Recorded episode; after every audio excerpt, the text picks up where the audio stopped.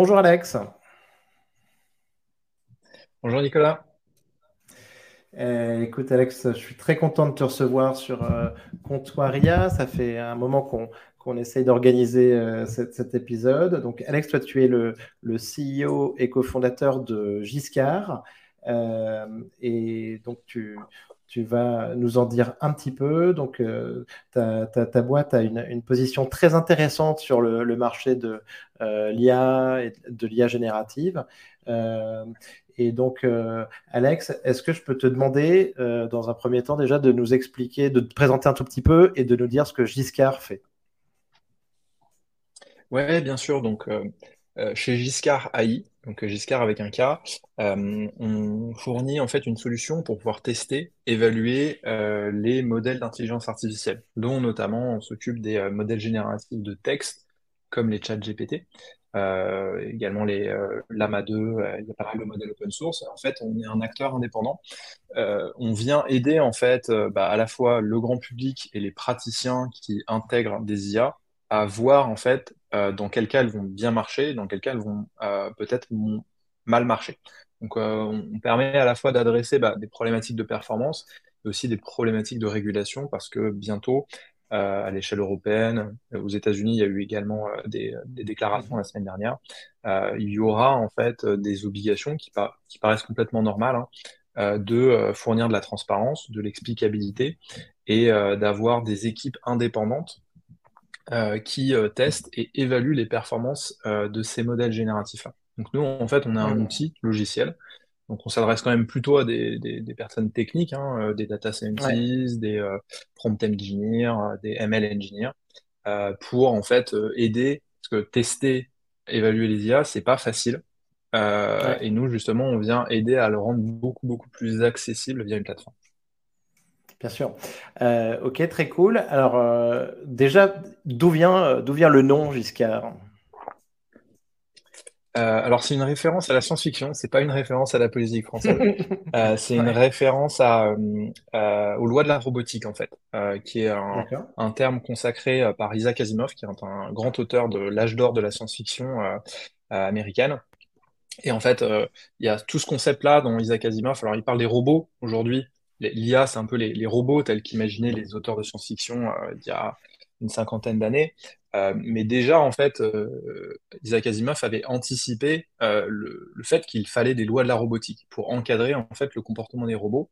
Et en fait, Giscard est un personnage dans un des romans de Isaac Asimov qui va inventer le. C'est un robot qui invente de lui-même le concept de la loi zéro de la robotique. Euh, en fait, c'est quelque chose qui nous a beaucoup inspiré parce que la loi zéro, c'est euh, comme quoi les robots ne peuvent pas nuire à l'humanité ou laisser l'humanité se nuire à elle-même.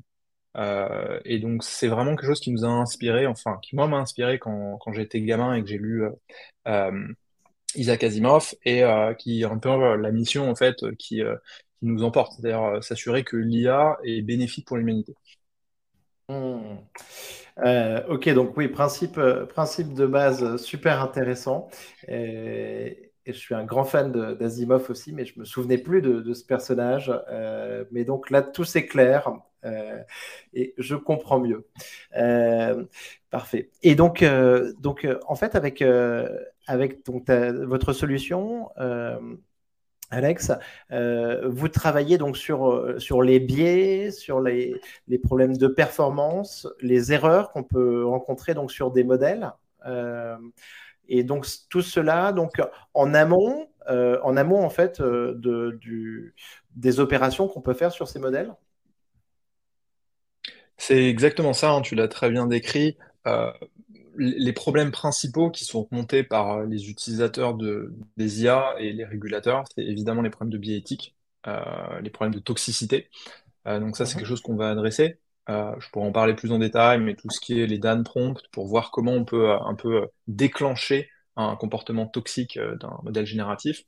mais également, c'est important de balancer avec l'aspect performance euh, parce que le, but, c'est de pouvoir avoir une, vision qui soit transparente, qui soit quantifiable, ce qui permet d'avoir un débat, euh, euh, ce qui permet de faire des choix entre bah, certains aspects de performance et certains aspects de l'éthique. Et par ailleurs, également, on s'adresse à des problématiques. Il y a tout un champ de recherche autour de, du concept d'attaque de modèles. ce qu'on appelle le AI red teaming. Donc c'est comment en fait, enfin, est-ce que les modèles sont vulnérables à des attaques extérieures? Alors potentiellement, c'est des IA qui attaquent d'autres IA ou c'est des humains qui utilisent des IA pour attaquer d'autres IA, mais ça peut avoir des conséquences qui sont graves, euh, telles que de la fuite de données privées, de la fuite de mots de passe. Donc ça, c'est également une problématique qu'on adresse. Euh, le but étant, on a, une, une équipe d'une quinzaine de personnes, dont pas mal de chercheurs dans ce domaine-là.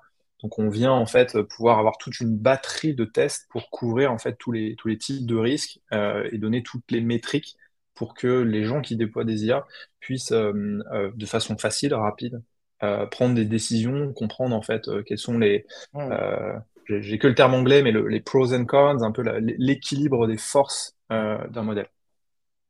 D'accord. Et donc, euh, donc en fait, c'est des tests qui sont euh, euh, standardisés, automatiques. donc vous faites, vous, prenez un petit peu tous les modèles qui sortent et, et, vous les testez et on les retrouve ensuite sur, sur votre plateforme. Si, si on prend un exemple, un exemple peut-être, Alex, hein, parce que on est quand même sur un sujet mm. technique. mais donc un exemple, si par exemple on parle de Lama 2 ou, on aurait, ou Falcon, mais donc prenons Lama 2 mm. là qui vient de sortir. Euh, qu'est-ce qui se passe ensuite sur euh, qu'est-ce que vous en faites euh, tout simplement? Ouais, bah alors la première étape, c'est nous, on a une librairie qui est open source en Python et qui permet directement, alors via une librairie très populaire qui s'appelle LangChain, qui fait une sorte d'interface entre différents modèles. Donc ça va être, ça peut être du OpenAI comme du Llama 2, du Falcon, etc. Et en fait, directement n'importe quel modèle ou chaîne de modèles via LangChain, on va pouvoir faire une détection automatique des vulnérabilités cachées des modèles. Donc ça va comprendre bah, détecter des problématiques de robustesse, détecter la sensibilité à ce qu'on appelle les Dan prompts, donc des, attaques en fait de modèles. Euh, ça c'est la première étape. C'est important d'avoir en fait comme ce qui se fait dans le logiciel classique où euh, bah, il y a des solutions pour détecter les vulnérabilités des logiciels, bah, on va le rendre possible et automatique dans le domaine de l'IA. Et après, Mais alors, euh, détecter, un, détecter un Dan prompt, euh, Alex. Euh, donc c'est super intéressant. Hein. Moi, on adorait euh, faire du Dan en janvier, février sur sur ChatGPT. mais donc détecter un Dan prompt, détecter du, Dan prompt, ça veut dire tu, tu, tu, fais des prompts un petit peu de, de tests sur, mhm. par exemple, comment fabriquer une bombe ou faire quelque chose de nuisible. et tu vas chercher cette réponse dans le modèle et ensuite tu mesures s'il est bridé ou pas. Ouais, exactement, exactement. Et d'ailleurs, c'était intéressant parce qu'on a fait ce travail-là euh, sur plusieurs modèles euh, et euh, au cours du temps, et on a vu d'ailleurs que bah, notamment ChatGPT progressait face à la sensibilité aux Dan prompt. Aujourd'hui, les Dan prompt sur lesquels on arrivait à, à déclencher des mauvais comportements de ChatGPT, quasiment tous ont été fixés. Par contre, on les observe sur d'autres modèles open source. et donc ça, on vient constamment enrichir la batterie en fait des tests automatiques. Et par ailleurs, on a choisi aussi la voie de l'open source parce que c'est très important, parce que ça permet à la communauté en fait de pouvoir contribuer, de pouvoir avoir une logique de euh, boucle en fait positive euh, où euh, la communauté peut contribuer et en fait les tests ils évoluent. Et, et ensuite, on a une plateforme où là, on, on est plutôt sur l'aspect collaboratif au sein d'une entreprise. On va permettre en fait à des data scientists, même à des usagers, de pouvoir diagnostiquer ce qui se passe dans le modèle et de pouvoir rajouter des tests qui sont, eux, peut-être euh, moins pour la communauté open source, mais des tests plus spécifiques au contexte d'une euh, d'une entreprise. Donc, euh, je pense notamment à, vérifier la sensibilité du modèle à l'extraction de certaines données sensibles qui peuvent être des choses qui sont des, des, métriques et des tests qui sont vraiment très spécifiques à un contexte d'utilisation. Parce que je pense qu'il faut bien distinguer les deux usages de l'IA générative. Il y a l'IA générative qui est grand public, euh, bah, ChatGPT, euh, on est l'exemple le, plus euh, connu, évidemment. Mais euh, les, problématiques grand public sont peut-être un petit peu différentes. Les niveaux de criticité sont peut-être pas les mêmes que quand on déploie une IA générative dans un contexte d'un industriel, d'un gouvernement. Ouais, ouais, bien sûr. Ouais, ok, super intéressant. Et donc, donc tu, donc tu, vas mesurer donc euh, euh, les risques de ce modèle, à quel point il peut être hacké ou pas. Tu parles de l'extraction de données et ensuite tu parlais de la performance. Oui, tout à fait. et la performance, tu la, mesures comment? C'est important. Ouais. Alors, euh, en fait, à chaque fois euh, qu'on se pose la question de la performance, euh, on, va essayer d'amener quelque chose qui est plus précis, qui est plus actionnable que les mesures de performance qu'on connaît déjà. Parce qu'on le voit bien, des, choses comme bah, dans les tâches de résumé ou les tâches de traduction, il y a des choses standards comme le blue, le rouge, etc. Et on voit que bah, les différents modèles open source optimisent ces benchmarks sur souvent une ou deux euh, métriques. Et en fait, c'est un peu l'arbre Hmm. qui cache la forêt. Donc nous, on va amener, euh, nous, t- enfin, je- il y a plusieurs méthodes, mais j'en cite une qui est vraiment spécifique, c'est euh, le fait de pouvoir euh, identifier des slices de données spécifiques sur lesquels il y a des problèmes de performance. Parce que souvent, en fait, on, on va avoir des bases de données d'entraînement qui sont très grandes. Euh, donc du coup, on va se retrouver finalement à, enfin, à, à l'échelle où on est actuellement, il y a eu, enfin, tellement de travaux euh, de, dans l'entraînement de modèles et dans la recherche de la création de modèles que on, on est vraiment aujourd'hui sur des petits pour- points de pourcentage euh, sur certaines métriques, parce qu'on est déjà à 95, 97. Euh, mais par contre, et ça, c'est, enfin, nous, on va quand même s'adresser pas mal au marché des IA génératives un peu sensibles dans des contextes euh, industriels. Euh, bah, ce qui est plus intéressant, c'est de voir que, en fait, l'application de, euh, je vais prendre un exemple très concret, hein. Euh, on veut faire du résumé de documents techniques pour des industriels. Bah, en fait, pouvoir mesurer si tel indicateur, par exemple, de qualité sur le- un résumé technique, euh, va soudainement être beaucoup moins bon sur euh, les documents qui sont issus d'une telle entité par rapport à telle autre. En fait, ça, c'est euh, très important de pouvoir le mesurer avant que le modèle soit passé en production. Parce que ça veut dire que potentiellement, euh, donner sur certains types de documents euh, le modèle génératif, bah, en fait, peut amener à des erreurs. Et dans un contexte qui est un Ouais. peu sensible, qui est pas simplement euh, parce que ChatGPT, enfin, une bonne partie de l'usage, enfin, ce qui est vrai, hein, euh, c'est euh, euh, des étudiants qui l'utilisent pour faire leurs devoirs. Bon. Bien sûr. Euh, c'est moralement c'est pas bien. Euh, on peut avoir une opinion sur le fait que moralement ça risque de décroître euh, la capacité des gens à, à apprendre, euh, mais c'est pas grave. Par contre, euh, si c'est euh, une IA générative qui est utilisée dans un contexte industriel pour de la maintenance, qui est même utilisée dans, dans le cadre de la réponse au service client, si on fait des erreurs, bah ça endommage potentiellement ce- dans l'entreprise, son image de marque, ça peut endommager ses équipements, ça peut amener aussi à des questions légales, ça peut aussi amener euh, en fait finalement l'entreprise à être exposée euh, légalement sur les, les conséquences des, des erreurs. Donc, euh, donc Ouais. bref, hein, le, le gros truc c'est vraiment ce qu'on appelle détecter les slices de données sur lesquels les métriques de performance des IA vont avoir un risque de décroissance. Hmm. Ok. Euh, ok, très très bien. Euh, donc c'est sûr que tu, tu- dois permettre quand même de, de faire gagner beaucoup de temps euh, avant de, de se lancer dans, dans- le choix d'un modèle qui, qui est quand même un choix qui peut être structurant et avoir des, des grandes conséquences. J'en, profite, j'ai une petite question. Il y, a un truc qui m'intéresse beaucoup, c'est un peu les, tu sais, les tests standardisés. Euh, Mhm. euh, notamment, euh, bah, c'est sorti, tu vois, ce- OpenAI euh, publie ça sur GPT-3, GPT 3.5, GPT-4, avec les, les examens euh, simulés, tu sais, donc il va y avoir le SAT en, en maths, euh, il y a des, les épreuves de biologie, de- d'histoire, Mhm. euh, et à chaque fois, donc, on voit des, des notes. Alors, on, on voit des notes, on voit, on, on voit ensuite euh, des, euh, des résultats euh, avec des percentiles. Euh, mais venu de, de- en France, en tout cas, tu vois, on est, moi, je suis pas très sensible à ces épreuves. Je les connais, je les Mhm. connais pas trop, ça me parle pas trop. Euh, J'en parlais avec Mhm. un copain euh, à midi. Euh, en fait, alors que par exemple, tu vois, quand j'ai vu ce- le, le petit coup de com' qui avait été fait avec euh, Raphaël Antoven, tu sais, sur euh, euh, ChatGPT qui passe le bac philo en même temps Mhm. que, que lui. Je sais pas si tu as vu ça. Euh, ChatGPT à 11 sur 20 et Raphaël à, à 20 sur Intéressant. 20. Euh, et ils font un, un Ah. petit truc, un, un petit truc assez marrant quand même parce que tu vois, ils, ils- ils ont fait une sorte de, de test de Turing de la philo parce qu'ils ont demandé à quelqu'un de, de recopier en fait les, la, la copie Mhm. à la main. Euh, tu vois, pour, euh, pour que ça soit pas complètement euh, biaisé. Mais tu vois, quand je vois cet Mhm. exemple-là, ça me parle et je me rends plus compte des capacités. Et ce que je disais, c'est que si je voyais ça, tu vois, sur une épreuve de bac, de maths, de latin, mm. de, tu vois, de, de, de, disciplines qu'on connaît dans notre système, euh, ça me parlerait plus. Mm. Alors, je, te, je, te, pose des questions, on n'est pas exactement, tu vois, sur le, sur le cas entreprise, mais est-ce que tu vois ce que je veux dire sur, sur les réponses à ces tests, euh, voilà, sur ces échelles?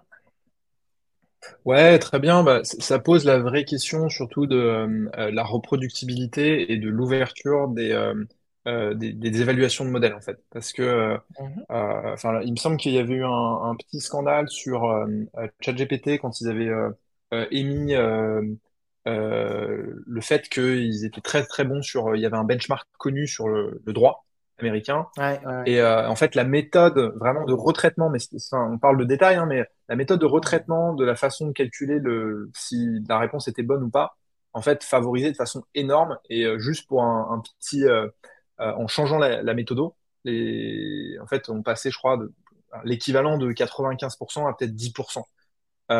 mais pour moi, ça pose un vrai problème en fait que il n'y ait pas de transparence et que, à la limite, que l'API de OpenAI ne soit pas open source. Enfin, c'est dommage, mais ah euh, bah, il y a des, on peut le comprendre.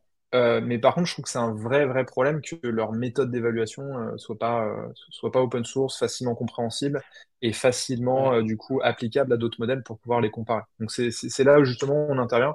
C'est vrai qu'on a plus une vision un petit peu des benchmarks entreprises, parce que malheureusement, en travaillant avec des entreprises, on se rend compte qu'il n'y a pas du tout de corrélation entre euh, la performance d'un modèle sur un domaine spécifique d'une entreprise et euh, la performance qu'il peut avoir sur des benchmarks euh, souvent scolaires. Hmm. Mais c'est vrai que sur un échelon plus grand public, c'est quelque chose qui est quand même très nécessaire en fait de pouvoir examiner des, des benchmarks standards sur des tâches, notamment comme la philosophie. Ouais, ouais, ok, ok.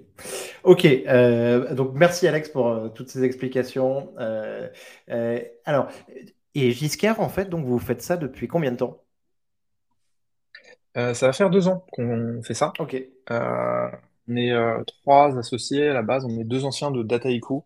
moi, je m'occupais en fait il y a deux ans, enfin plus, il y a trois ans maintenant, chez Dataiku, je m'occupais de ce qui s'appelait le NLP, le Natural Language Processing, qui est maintenant vraiment devenu. à l'époque, c'était un domaine de niche, et bah, maintenant on parle plus de LLM, de Large Language Models. Ouais. Mais du coup, c'était une problématique que je connaissais bien et euh, dès le début de la boîte, on a commencé en fait à travailler sur les, les modèles de langage. Euh, et j'ai un autre, euh, donc le troisième associé, lui, avait fait euh, sa, sa, thèse sur euh, les problématiques d'éthique de l'IA. Euh, Donc, euh, est pareil, quelque chose qui est très, une problématique très très actuelle aujourd'hui avec l'IA générative. Ah, super. Ouais, ouais, d'accord. Donc, et donc, vous êtes quand même prêt chat GPT, quoi, dans, dans, tous les cas. Mm. Euh, et euh, donc, comment est-ce que tu, comment est-ce que tu as vu euh, cette arrivée de, de ChatGPT en novembre, 31 novembre, 30 novembre 2022 Est-ce que pour vous, ça a été un énorme coup d'accélérateur sur votre business? Ouais, complètement. nous, on, avait commencé sur les modèles de NLP déjà hein, dès le début, mais plutôt sur des tâches de classification. Classifier des mails, hein, c'est quelque chose qui existe en NLP, qui est finalement euh, très très utilisé avant ChatGPT, avant le cas génératif, depuis plus de 5 ans. Euh, et euh, ChatGPT, alors, enfin, à, l'époque, hein, dans le milieu des gens qui créent des modèles, dont, je fais partie, on n'avait pas plus une bonne opinion de ce que faisait OpenAI que d'autres acteurs avant ChatGPT. Hmm. donc c'est vrai que c'était très impressionnant la façon dont, enfin, directement, alors que tous ces modèles génératifs existent. Tu, mesurais déjà, tu mesurais déjà les GPT. Euh, GPT, tu l'avais déjà en fait dans, ton, dans ta solution euh, avant ChatGPT. Tu avais GPT-2, GPT-3. Pas sur le cas génératif. Euh, enfin, finalement, on peut décorréler l'architecture du modèle, le, le GPT, et la, la, tâche qui, dans lequel c'est utilisé. C'est-à-dire que, enfin, aujourd'hui, avec les, les, modèles de deep learning, euh, on peut utiliser pour juste simplement classifier des emails ou pour générer du texte. Et c'est vrai que jusqu'ici, on n'avait pas vu beaucoup de modèles qui, euh, pour générer du texte, euh, faisaient quelque chose d'impressionnant. c'est-à-dire que, ce soit pour la, traduction, le résumé ou l'autocomplétion, c'était pas très impressionnant. Et, je pense que, ce qu'a fait ChatGPT, c'est que soudainement, il y a vraiment un, en pourcentage mathématique, si on normalise tout, ça, ça paraît pas très impressionnant. Mais finalement, entre passer peut-être une performance de 80% à 90%, bah, soudainement, euh, alors ça veut pas dire que ça se trompe euh, jamais, mais euh, soudainement, ça devient utilisable. Et je pense que c'est ça, en fait, c'est au fur et à mesure du temps, on a le travail d'OpenAI est assez remarquable de ce point de vue-là. Ils ont quand même gagné vraiment en performance sur pas mal de, tâches, jusqu'à un point où en fait c'était utilisable et où en fait euh, bah, tout le monde, en fait le, grand public pouvait l'utiliser et se dire ah waouh ça peut vraiment être utilisé euh, pour compléter des devoirs, pour répondre à mes questions, etc. Euh, je pense qu'il y, a un peu différents stades dans l'évolution d'une technologie, mais il y a un peu le stade où c'est tellement expérimental que personne ne peut l'utiliser.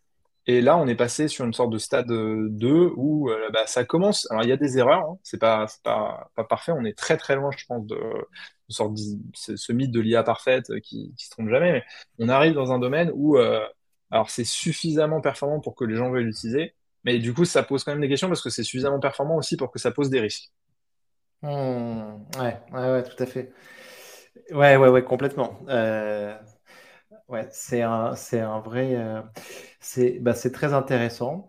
Euh, est-ce que pour toi, Alex, le, le modèle aujourd'hui, c'est un peu le, le nouveau système d'exploitation, le nouvel OS? Non, je pense pas que ce soit forcément la, la bonne, euh, euh, la bonne analogie, euh, parce que le Mhm. système d'exploitation, c'est, c'est vraiment quelque chose sur lequel euh, Enfin, moi, je- après, je suis ingénieur de formation, donc je, je- je- je vais toujours essayer de euh, reprendre les termes dans leur bon contexte, mais le système d'exploitation, c'est vraiment là où vont s'exécuter des programmes. Euh, c'est plutôt des Windows, des Linux, des, des Mac. Mhm. Euh, l'IA, c'est quand même un, un niveau d'abstraction qui est vraiment euh, hors de ça, quoi. Euh, Ouais, par contre, je pense que je, je comprends l'analogie dans le sens où euh, euh, ce qui n'était pas le cas avant, c'est que les modèles sont un peu des pe- peuvent être utilisés pour construire différentes choses. C'est un peu ce que je, je disais au début, c'est nous on avait commencé euh, avec Giscard à tester des modèles de NLP pour la classification, mais c'est vrai que ce qui n'existait ouais. pas avant, c'est que on peut prendre un modèle qui euh, simplement classifie des, des emails et on peut lui demander de euh, traduire, on peut lui demander de répondre à des questions, on peut lui demander euh, de résumer des textes, et euh, avec très peu de changements. Et, même quand on parle du multimodal, bah là carrément Mhm. on Ouais. peut dire bah, je te donne un input qui est une image, je te donne un input qui est un PDF, et en fait ça va fonctionner quand même. Et, et ça c'est c'est vrai que c'est très nouveau que euh, les, les IA puissent euh, être multimodales et puissent euh, changer de tâche en fait au cours du temps. Justement, c'était ma question suivante. Avec Giscard, le, le- le multimodal, en fait, ça, ça- ça- ça fonctionne aussi, ou il y a des, il y a des particularités un petit peu dans vos tests? On fait pas encore de multimodal. Pour l'instant, on fait tout ce qui est bah, classification de texte et génération de texte, donc le cas du conversationnel. Euh, mais on fait pas encore de multimodal. Euh, mais euh, là, je- on va commencer à travailler sur le fait de rajouter le support des images en fait en entrée. Ouais. Donc en fait, on, enfin, et déjà on supporte le fait d'avoir un mélange de texte et de données tabulaires. Euh, Mhm. donc on commence à arriver. hein, le- la vision, c'est de pouvoir vraiment avoir une, une solution de testing et d'évaluation d'IA, quel que soit le type d'IA et quel que soit le type de données. Donc on, on- ces Mhm. données-là, on a on a gagné un, un, une subvention de la, la Commission européenne en fait euh, il y a quelques semaines euh, qui nous donne justement euh, les moyens d'investir dans euh, les intégrations avec ces nouveaux types de données, ces nouveaux types de modèles. Hmm, ok, cool. Trop bien. Euh, est-ce que tu as des. Aujourd'hui, donc, euh, il y a- Alex, tu as des, t'as des exemples de, de grandes boîtes euh, qui, qui utilisent votre solution? Euh, ou de, de Ouais, secteurs, de, des profils, des profils d'entreprise un petit peu? Ouais. Ouais, ça va être euh, tout, tout secteur, euh, à condition que ce soit des gens qui euh, fassent en fait de, vraiment des modèles d'IA en production. Euh, donc on travaille par exemple dans le domaine du e-commerce avec euh, Instant Gaming euh, pour des Mhm. problématiques de, de fraude en fait, de paiement. D'accord. Euh, on commence à travailler avec Webedia sur euh, des problématiques. Ouais. euh, alors on travaille avec eux sur des problématiques de classification de texte pour de la modération de contenu. Et là, on va, on va commencer à travailler avec eux sur des problématiques de génération euh, d'articles. On a travaillé aussi dans, dans l'assurance, sur des sujets d'éthique de l'IA. Alors pas dans, dans ces cas-là, pas encore du génératif. Euh, le génératif, Ouais, hein, ce qu'on ce qu'on a vu, euh, c'est quelque chose qui démarre. C'est-à-dire que là, euh, depuis quelques mois, euh, les grandes entreprises françaises ont déjà sur euh, bah, euh, commencé à, à se mettre en ordre de bataille pour mettre du génératif, mais il n'y a pas encore énormément de choses en production. Euh, D'accord. Donc, ah oui, oui. Donc, ce que, ce que tu, ce que tu dis, c'est qu'il n'y a, t'as pas encore de, de clients sur du génératif. Euh, d'accord. Donc, euh, bah, tout le monde doit y réfléchir. Après, ils doivent peut-être euh, Mm. utiliser ta solution en amont, justement, peut-être pour, euh, pour, euh, pour préparer le terrain. Euh, bah, aujourd'hui, en tout cas en France, sur, sur lequel on, on est, euh, ce qu'on observe, c'est quand même qu'il y a une sorte de peur. Euh, il- les, les entreprises prennent du temps pour adopter le génératif. Ça a été euh, un raz-de-marée assez rapide dans le domaine du grand public. Mais bon, malheureusement, même s'il y a un intérêt un peu théorique du, du grand public pour l'évaluation, c'est quelque chose qui est un peu abstrait. Donc, les- le, test aujourd'hui, il est plutôt vu dans le contexte d'une entreprise spécifique. D'ailleurs, la régulation de l'IA à l'échelle européenne euh, voit ça de façon différente. Il y a la question des fournisseurs de modèles grand public, ce qu'on appelle les modèles fondations, euh, sur lequel il y aura des, euh, euh, des, un cahier des charges en fait de, de tests. Mais euh, dans ce qui se profile, en tout cas des conversations, le cahier des charges sur les modèles fondations va peut-être être un peu différent du cahier des charges euh, sur l'utilisation spécifique au sein d'une entreprise. Ce qui est assez normal parce qu'en fait, les, les, les risques ils sont quand même liés au contexte d'application. C'est pas du tout la même chose d'évaluer un modèle grand public qu'un modèle pour une entreprise sur une tâche bien spécifique. Euh, donc du coup, nous, on est, euh, on a commencé à travailler il y a quelques mois dessus et euh, on est à peu près sur le même rythme que les, les grandes entreprises françaises qui, euh, qui commencent là à avancer sur des euh, proof of concept d'implémentation de l'IA générative. Souvent, ils sont quand même très frileux sur le fait d'utiliser euh, telle ou telle techno, donc ils se posent déjà les questions de hosting où les données partent. Euh, Ouais. Ouais, ouais, tout à et fait. c'est en fait en parallèle que se fait la réflexion sur l'évaluation. Hmm. Ouais, ok. Euh, par rapport à, à l'AI Act dont tu, tu viens de parler, Alex, euh, comment est-ce que tu vois les, les choses avancer? Euh, donc euh, récemment, en fait, il y, a il y a quand même quelques acteurs qui se sont, qui se sont levés. Il y a eu une, lettre ouverte de Cédrico euh, et plusieurs acteurs aussi qui ont essayé de, de temporiser un petit peu sur le sujet en disant que bon, c'était bien d'être les, les champions de la, ré- la régulation, mais qu'il ne fallait pas que ce soit bloquant non plus pour, euh, pour l'innovation. Euh, après, comme tu le Mm, dis, il y a, il y a différents risques hein, qui sont prévus, euh, quatre niveaux de risque dans cet AI Act. Il y a cette mm. catégorie des modèles fondationnels. Euh, comment est-ce que tu vois les choses avancer pour les AI Act? Est-ce que pour toi, on va dans la bonne direction ou est-ce que ça, ça risque de devenir bloquant pour la France et l'Europe? Ouais, c'est c'est une question qui est pas facile. Mmh. Euh, alors, je, je- je vais essayer de fournir quelques éléments de réponse. Euh, peut-être en, en contexte, nous, euh, le- la réflexion sur la régulation et la normalisation de l'IA depuis le début de la boîte, donc euh, il y a deux ans, euh, on est dans tous les, les comités, les cercles de réflexion là-dessus. Euh, notamment, euh, nous, on est euh, euh, via euh, mon associé qui était chercheur en éthique de l'IA euh, dans le comité Oui, de normalisation ISO. Euh, qui cherche aussi, parce qu'on on, on- on tape beaucoup sur la régulation. Mais euh, il faut savoir qu'une régulation, c'est toujours des grands principes et que sur l'applicabilité, euh, c'est toujours été les comités de normalisation, notamment ISO, euh, qui cherchent à définir les, les méthodes de mesure. Il y a deux choses qui avancent en parallèle. Et, et d'ailleurs, enfin, à la fois les, les comités sur la réglementation, les grands principes, et les comités de normalisation, c'est pas quelque chose de nouveau. Hein. Ça a commencé il y a trois ans. Euh, ça s'est accéléré avec ChatGPT. Euh, et le petit danger, peut-être, c'est le premier élément, c'est qu'il faut pas, enfin, effectivement, je partage qu'il faut pas aller trop vite sur la régulation, parce qu'il faut que ce soit une relation qui, une régulation qui soit adaptée, qui soit applicable, euh, et il faut laisser quand même le temps euh, au comité de normalisation et de, d'écriture des thèses. Donc c'est plutôt, euh, c'est, c'est des gens assez différents. Dans les comités de normalisation, on a des gens quand même assez techniques. On parle vraiment de, de ouais. méthodes de test hein, très spécifiques. Euh, notamment mon associé, là, on travaille sur la, les, les tests de robustesse des modèles de deep learning. Là, on rentre vraiment dans, dans des détails de mesure. Euh, et à côté, il y a les grands principes euh, tels que la transparence, l'auditabilité, la responsabilité, qui sont les grands principes de l'Union européenne. Le, hmm, le vrai danger que je partage avec la, la lettre de Cédrico, c'est de dire que ça va empêcher l'innovation. C'est bien pour ça que nous, on travaille sur un moyen technique que ce soit simple de tester. C'est-à-dire qu'un des gros blocs du cahier des charges de la régulation, c'est en fait de pouvoir avoir des évaluations, ce qu'on appelle des conformity assessment, et de pouvoir garantir de, la, garantir de la transparence et de la documentation. Moi, je trouve que d'un point de vue de l'usager, ça, me paraît être euh, quand même des, protections de, l'usager qui sont normales. C'est-à-dire qu'il faut. Enfin, moi, ça fait dix ans que je travaille dans le domaine de l'IA. J'avais signé euh, le serment d'Hippocrate du data scientist euh, il y a cinq ans. moi, j'avais trouvé que c'était une initiative qui me paraissait nécessaire parce que je voyais bien depuis dix ans que je travaille là-dedans qu'il y a quand même une, responsabilité énorme du data scientist et que ça peut impliquer, ça peut créer des biais, des discriminations vers certaines, certaines populations. Il peut y avoir des erreurs qui sont graves.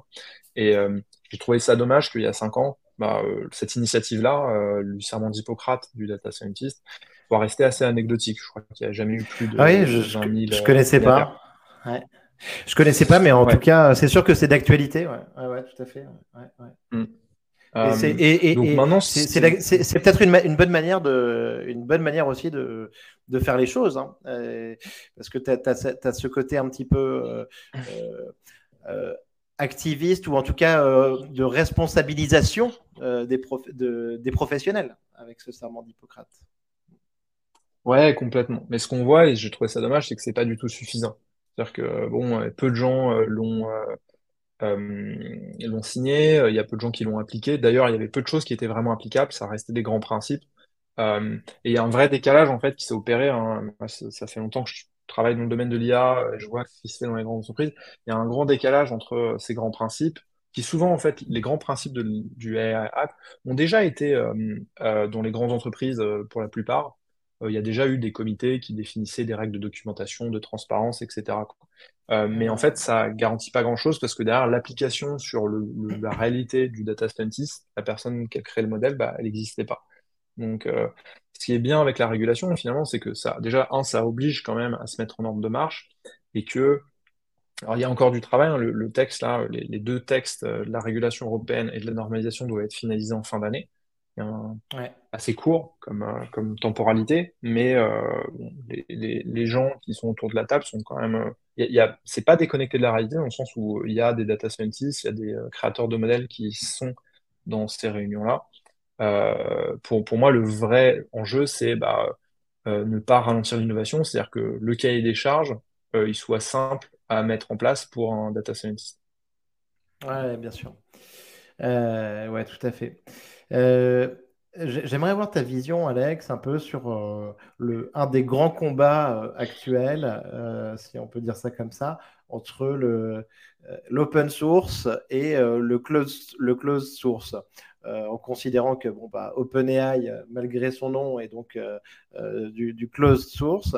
et on sait qu'il y, a des raisons hein, qui sont aussi à la base, qu'ils invoquent des raisons aussi de, sécurité. mais comment est-ce que tu vois le marché évoluer entre, entre ces, deux types de, développement? On vient de parler donc beaucoup là de, Lama 2. Mm. On a parlé précédemment en France de, Mistral qui avait un petit peu cette ambition. On a Hugging Face aussi, qui est un acteur hyper important avec euh, plein de, Français. Euh, comment est-ce que tu vois ça? Et pour toi, qui va l'emporter? Euh, Je serais assez nuancé.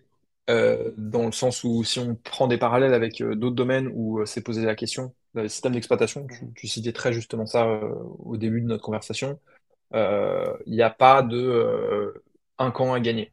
Euh, Windows est toujours très populaire, Macintosh est très populaire, euh, macOS, pardon, euh, et Linux est extrêmement populaire. Ça va dépendre des usages.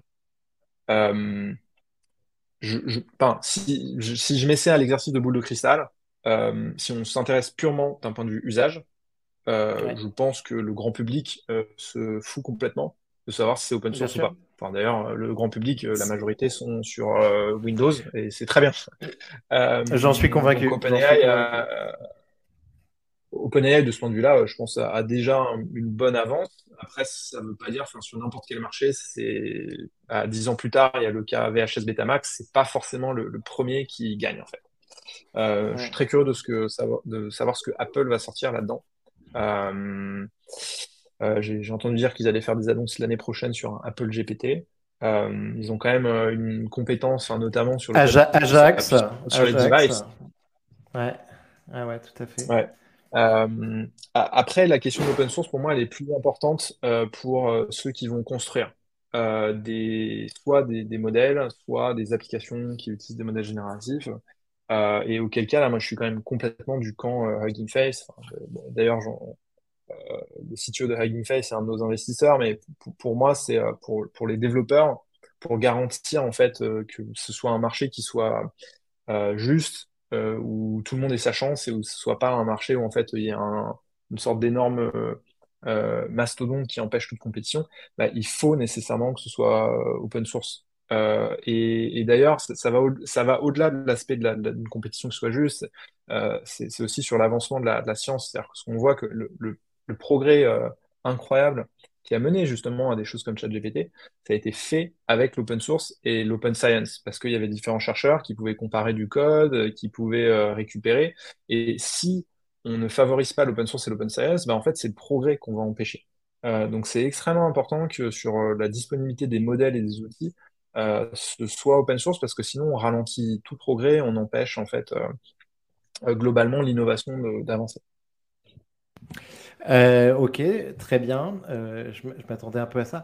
Est-ce que je peux te demander ton, ton point de vue sur un projet en particulier, donc Stability Stability, et notamment là, je ne sais pas si tu as vu, il y a eu des modèles là, Free Willy, euh, Sauver Willy, là. Mm. Tu as, eu le temps de, jeter un coup d'œil à ça? C'est très récent, mais. Euh, c'est de sortir des modèles de. Euh. Free Willy, Free Willy. des, modèles de, qui sont des, des LLM texte-to-texte qui viennent de sortir. Ok.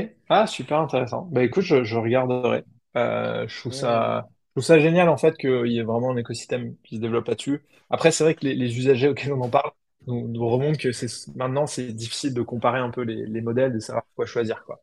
Euh, donc il y a un peu l'effet de la nouveauté, mais parfois euh, euh, on peut être un peu surpris en fait. et les choix, sont nous on, on, commence à travailler sur des logiques un peu de, des, des, des graphique de radar pour pouvoir comparer en fait des, modèles sur euh, plusieurs dimensions en même temps. Euh, mais c'est vrai que des fois, il peut y avoir des choix où euh, on va privilégier par exemple la latence à la performance, la taille du modèle à certaines protections contre les hallucinations. pour moi, il y a aussi tout un, un champ qui est important. C'est en fait, c'est pas simplement un modèle, c'est un modèle plus des garde-fous. parfois des garde-fous qui sont des règles qui sont codées. Euh, et du monitoring aussi en, production pour vérifier des niveaux de tolérance euh, sur telle et telle métrique. Ok. Euh, alors, autre question, Alex. Donc, je vais finir par te faire parler. donc, toi, à titre personnel, toi, à titre personnel et ou, dans chez Giscard, quel est le modèle que vous utilisez le plus? Euh, on utilise énormément euh, euh, GPT 3.5 et GPT 4 pour une raison qui est assez simple, c'est que ils ont quand même craqué un truc qui n'est pas craqué encore chez les acteurs open source, très bien. c'est la latence en fait, la rapidité d'exécution des résultats. Donc c'est vrai que nous, dans un contexte où bah, on va faire de l'évaluation de modèles sur des gros datasets, on va répéter, on va faire des tests de robustesse, on va transformer les données, bah, le, le fait d'avoir de la latence qui soit euh, basse, avoir un modèle rapide, c'est important. Et c'est vrai qu'on a comparé avec différents modèles open source, euh, des, euh, que ce soit des, des Lama 2, des Claude. Bah, le, petit désavantage, c'est que, enfin, et ça, j'espère que côté Nvidia, etc., il va y avoir des améliorations.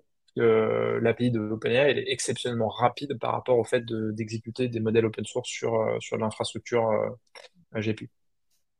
Hmm. D'accord, d'accord. Ok. Euh, alors, euh, on parlait, on parle quand même des, dangers, euh, des dangers des modèles sur lesquels tu travailles, mais les dangers un petit peu plus au niveau de la, société. J'aimerais qu'on aborde ça, Alex. c'est bah, les, les deepfakes, les, les, fake news qui se, qui se répandent un petit peu hmm. partout. Écoute, euh, aujourd'hui, bon, bah, on peut parler de, solutions de, watermarking, on peut parler de, régulation dans, dans l'AI Act, on pensait un moment à la cryptographie. Euh, comment est-ce que tu vois, euh, quelle piste est-ce que, est-ce que tu, peux, tu imagines, toi, pour se prémunir un petit peu de ces fake news et de ces deepfakes qui risquent d'arriver en masse avec cette IA générative? Ouais, c'est une vraie question en termes de risque, hein, parce que euh, enfin, ce dont on parlait jusqu'ici, c'est des risques qui finalement sont d'un point de vue de constructeurs qui veulent bien faire, mais euh, il y a aussi des acteurs euh, malicieux qui veulent utiliser de l'IA pour euh, leur gain personnel. et bah, alors, énormément de gens parlent du watermarking à la, à la Maison Blanche quand il y a eu la, grande réunion avec Biden et les différents euh, dirigeants de OpenAI, Anthropic, etc. Ils ont parlé de watermarking. Le watermarking pour de la génération d'images, c'est, euh, je dirais pas relativement simple, mais en tout cas, c'est beaucoup, beaucoup plus euh, accessible que du watermarking sur le texte. Ou, euh, bon, le watermarking sur le texte, enfin, il y a pas mal de papiers scientifiques qui montrent que, bah, Ouais. quelqu'un qui fait du copier-coller bêtement, il va se faire avoir, ça, évidemment. Mais comme, enfin, le, le- les détections de plagiat euh, ça marchait quand même bien avant, on savait le détecter. Mais euh, quelqu'un qui est un peu plus malin que juste du copier-coller, euh, que ce soit du plagiat de Wikipédia ou du plagiat de, euh, de ChatGPT, bah, c'est Mm. compliqué. Pour moi, après, il faut, faut être réaliste que on pourra pas tout, enfin, des acteurs malicieux, ils vont continuer à utiliser ces innovations-là.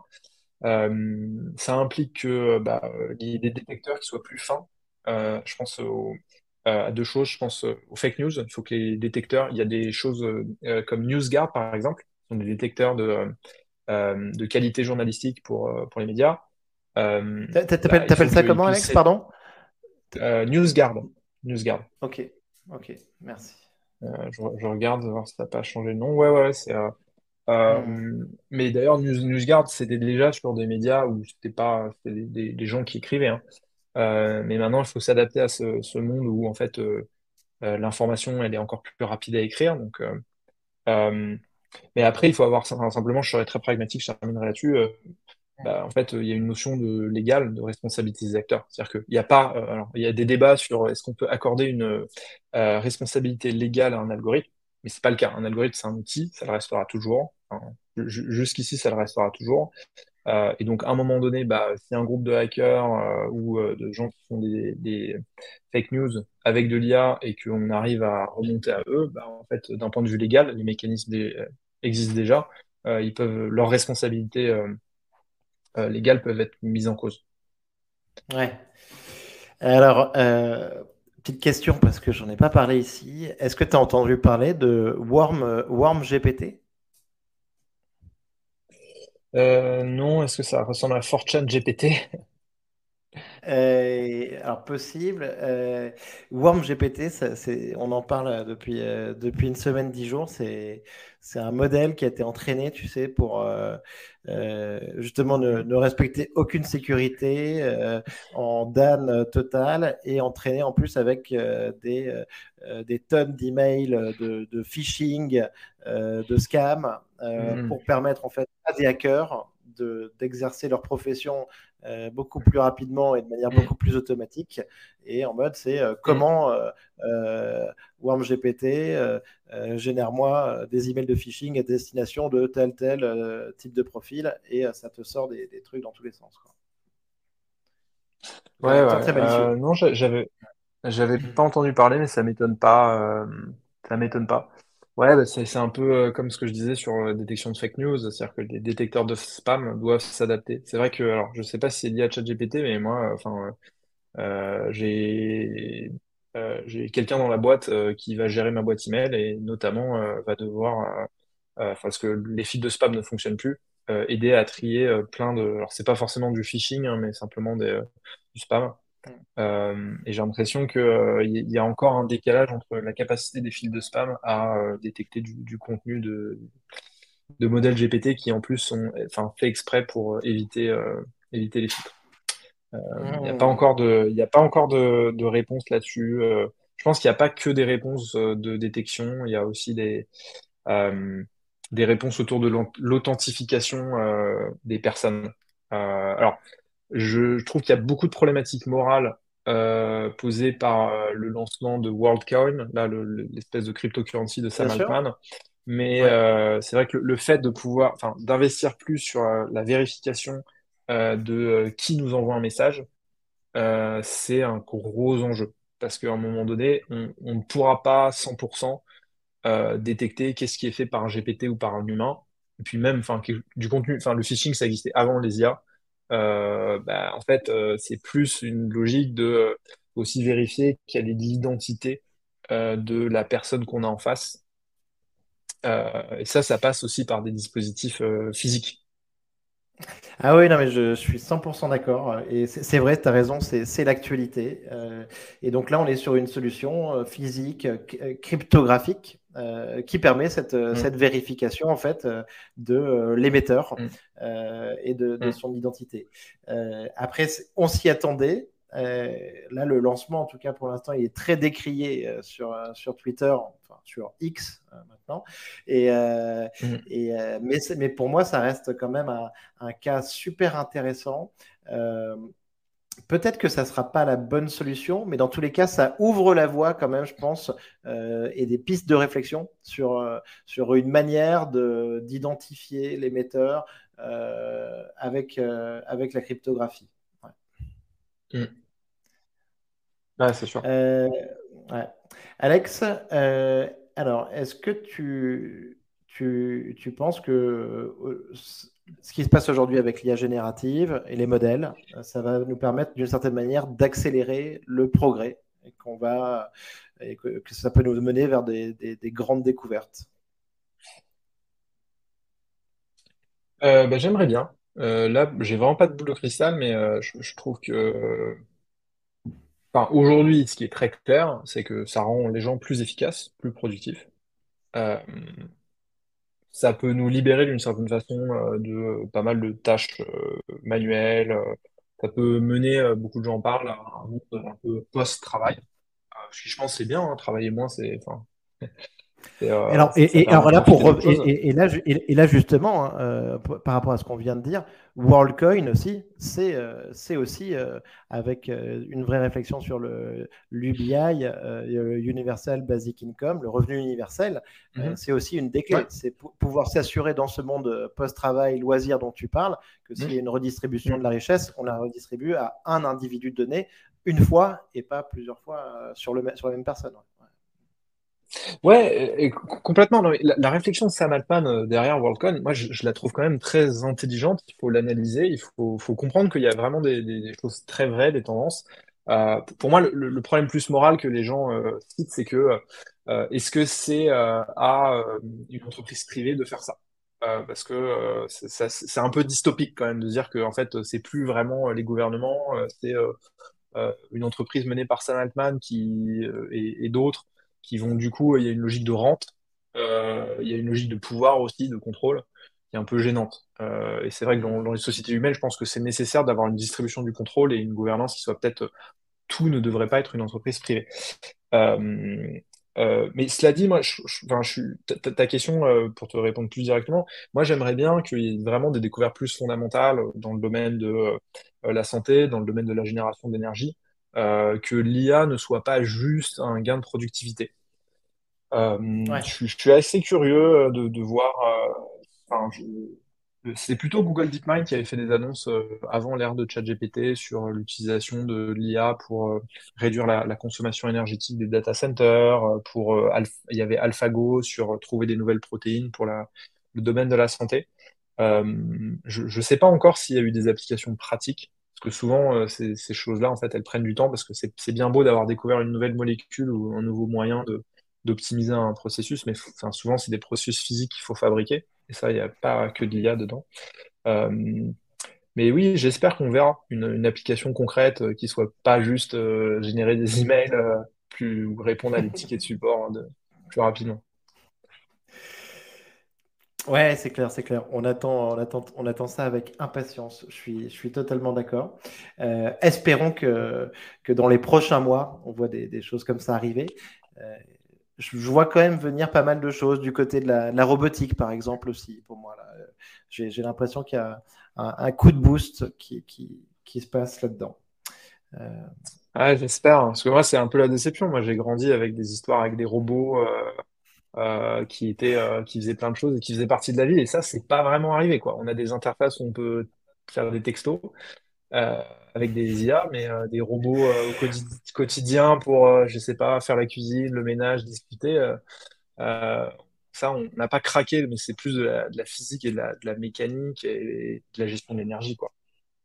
Ouais, ouais, ouais. tout à fait. On a, on n'a pas de robot encore, on n'a pas de, de, voiture volante non plus. Euh, mm. mais, euh, mais espérons que, que ça arrivera.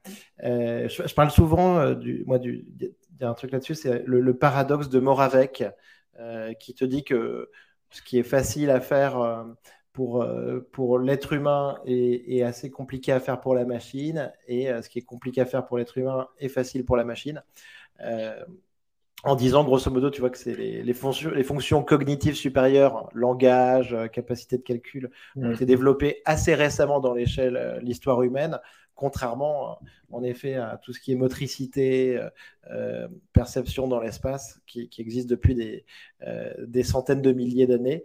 mais bon, écoute, on va suivre ça avec beaucoup d'intérêt. Alex, pour euh, les, dernières questions pour finir, donc ta, timeline pour euh, l'AGI, euh, l'Artificial General Intelligence. Ah, je n'aurais pas de timeline à donner parce que pour moi, on n'a pas craqué la définition de l'AGI. si on prenait une définition de passer le test de Turing, bah, en fait, on l'a déjà, en fait. C'est-à-dire que, concrètement, je, je, pense que plus personne n'est vraiment capable de différencier euh, de converser avec un humain, de converser avec ChatGPT. Enfin, euh, donc on pourrait dire que c'est déjà là. Mais une fois qu'on a dit ça, qu'est-ce qu'on a dit euh, Je pense qu'il faudrait se doter de peut-être. et il y a d'ailleurs dans la communauté de recherche des gens qui, demandent d'avoir des benchmarks plus définis pour dire bah, en fait qu'est-ce que c'est l'AGI, comment on mesure le, progrès par rapport à ça. Hmm. Euh, je pense, alors le nom m'échappe, mais il y avait un benchmark intéressant qui était proposé pour dépasser le test de Turing, euh, qui était intéressant. Euh, mais j'ai l'impression que, en tout cas, n'importe quel benchmark, on va y aller vite. C'est-à-dire qu'il y, a un degré de progrès qui est quand même très significatif. et ça, je, pense qu'il faut s'en féliciter. c'est vraiment bien. Hmm. Ouais, oui, oui. Euh, oui, tu as raison, il y a, y a quelque chose comme ça sur le, sur le post-Turing aussi. Euh, il, y a, y a, y a un projet comme ça. Euh, ok. Alex, ton dernière question. Ton livre ou film de science-fiction préféré? Alors j'en ai plusieurs, mais je prendrai le, Les robots de l'aube, qui est le roman de science-fiction dans lequel apparaît justement Giscard, euh, qui euh, fait la paire avec un. C'est une histoire de détective de police. En fait, le robot va aider euh, le détective à, résoudre une, une enquête. c'est un, roman qui est très facile à lire, qui, qui est assez fun, qui a une vision aussi positive du, du futur et de la relation entre les humains et les IA. Donc je pense que c'est bien de garder ça à l'esprit. Trop cool. C'est dans le cycle des robots de Asimov ou... Oui, il me semble que c'est le tome 4 du cycle des robots. Ouais. Donc c'est avant Fondation qui est le un peu plus connu, mais Fondation je trouve a une vision un peu négative de l'humanité. Enfin c'est un peu il y a euh, ça, un cataclysme, alors que le cycle des robots c'est quelque chose qui est très euh, plus facile à lire. C'est une vision assez positive. Euh, c'est enfin, c'est presque du positivisme en fait autour de, de l'image qu'on peut avoir du futur. Ok, Super Alex. écoute, merci beaucoup. merci d'être prêté au jeu du, du podcast. C'était un plaisir d'échanger avec toi. Bah de même. Merci Alex, à bientôt.